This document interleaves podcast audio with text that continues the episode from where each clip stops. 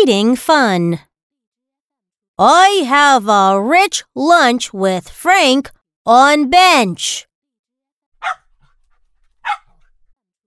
Frank teaches French.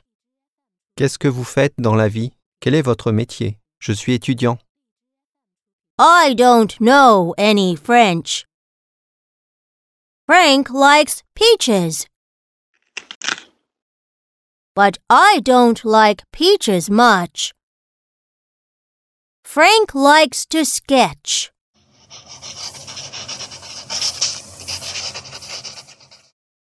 He sketches a watch on a switch.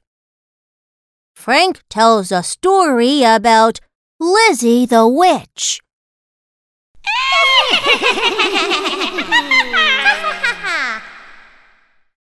I want to fly like a witch. Frank likes to throw a ball.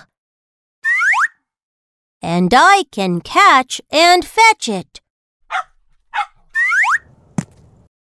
Frank and me, we match. Now, let's read.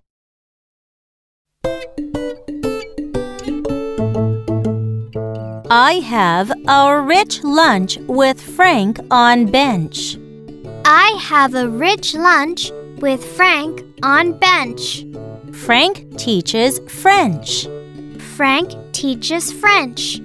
I don't know any French. I don't know any French. Frank likes peaches.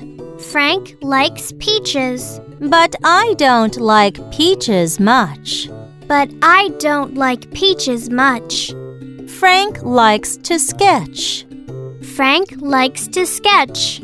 He sketches a watch on a switch. He sketches a watch on a switch. Frank tells a story about Lizzie the witch. Frank tells a story about Lizzie the witch. I want to fly like a witch. I want to fly like a witch. Frank likes to throw a ball. Frank likes to throw a ball. And I can catch and fetch it. And I can catch and fetch it. Frank and me, we match. Frank and me, we match.